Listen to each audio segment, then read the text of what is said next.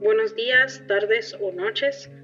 Mi nombre es Kaylee Penagos y bienvenidos a Micrófono Creativo.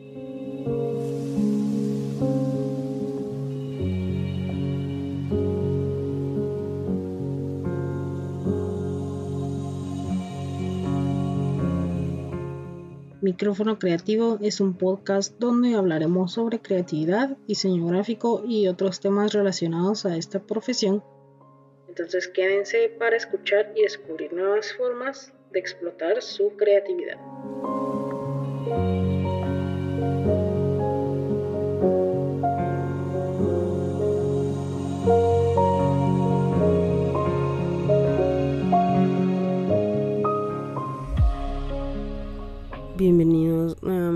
A Micrófono Creativo. Primero que nada, quisiera pedir una disculpa por mi voz, por si se escucha un poco extraño. Pues es que en estos días he estado un poco enferma, pero bueno, aquí estamos y nada nos va a detener. Aquí vamos con otro episodio.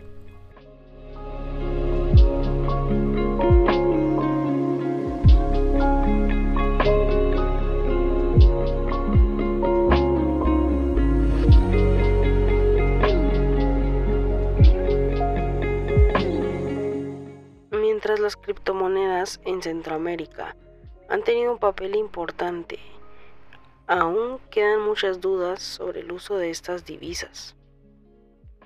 Ante esto, Mario Hernández, CEO de Impesa, la primera fintech costarricense en lograr la certificación internacional en 2019, habla del panorama regional de las criptomonedas y una de las principales problemáticas sobre el tema.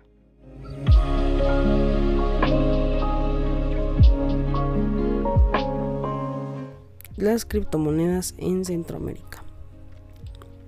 Cuando El Salvador se convirtió en el primer país del planeta en hacer del Bitcoin una moneda de curso legal en septiembre del año 2021, el mundo volvió a ver cómo se desarrollaría esta historia.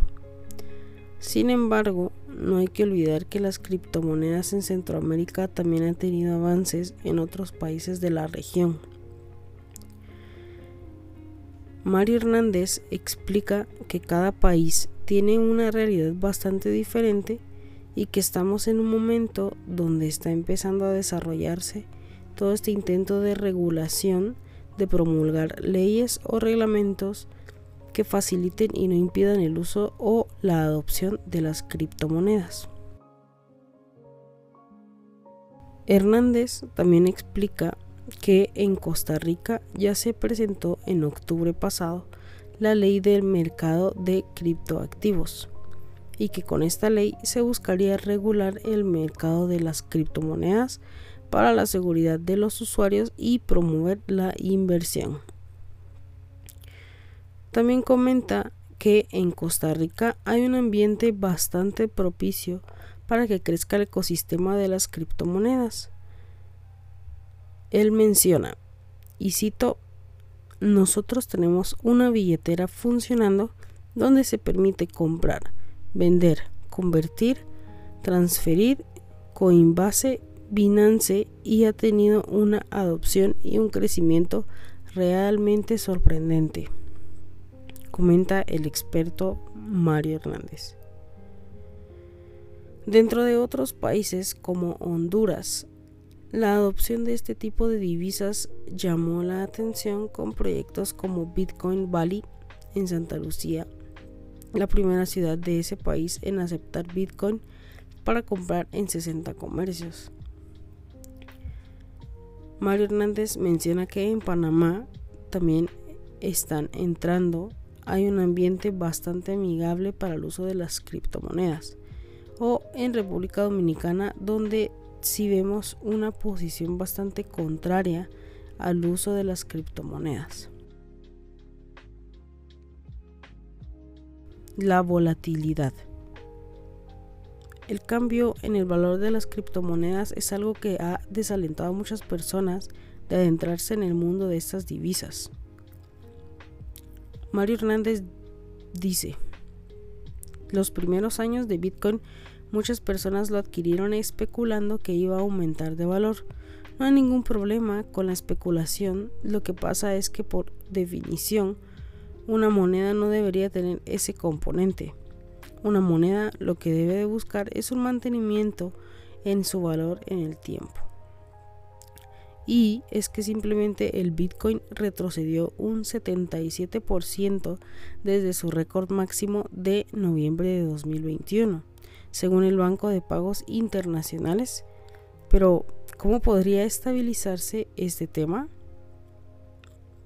Mario Hernández explica que eso se logra simplemente promoviendo el sistema de pagos y facilitando que una persona pueda pagar no solo una propiedad o bienes raíces, sino comprar en el automercado o pueda comprar diferentes cosas del día a día utilizando Bitcoin o Ethereum o alguna otra criptomoneda.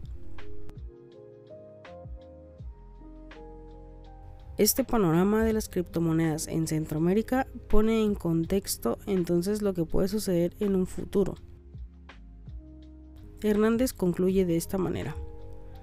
Yo diría que en los próximos cinco años la adopción va a ser todavía mayor de la que existe hoy. Hoy estamos apenas en un porcentaje muy pequeño de la población que tiene y que usa este tipo de activos y por lo tanto hay un mercado enorme que puede explotarse.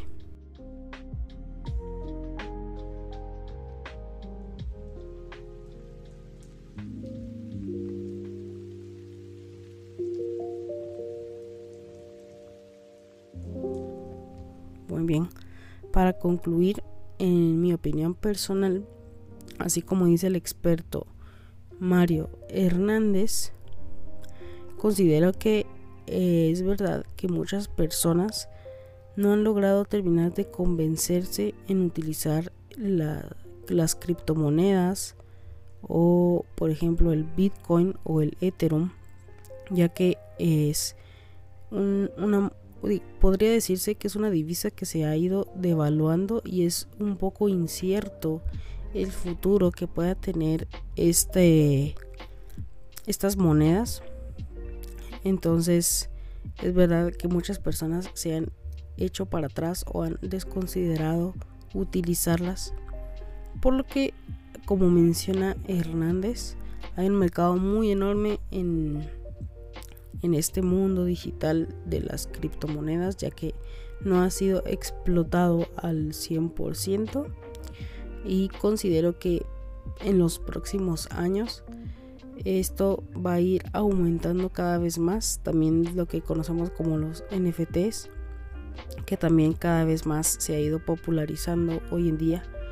Y considero que con los años este, esta popularidad y este uso de las criptomonedas de los bitcoins y de los NFTs también va a ir aumentando conforme las personas vayan conociendo más sobre el tema, ya que también es importante recalcar que no todas las personas tienen conocimiento sobre de cómo, de qué se tratan eh, las criptomonedas o cómo funcionan exactamente. Y entonces considero que mientras se vaya teniendo conocimiento y educación, las personas cada vez más van a ir eh, considerando utilizar estos medios de, de economía. Bueno, esta fue mi conclusión y espero que les haya parecido un poco interesante este episodio. Nuevamente una disculpa por mi voz por si se escucha un poco extraño o incómodo. y gracias nuevamente por escuchar Micrófono Creativo. Nos, vemos y nos escuchamos en un próximo episodio. Chao, hasta la próxima.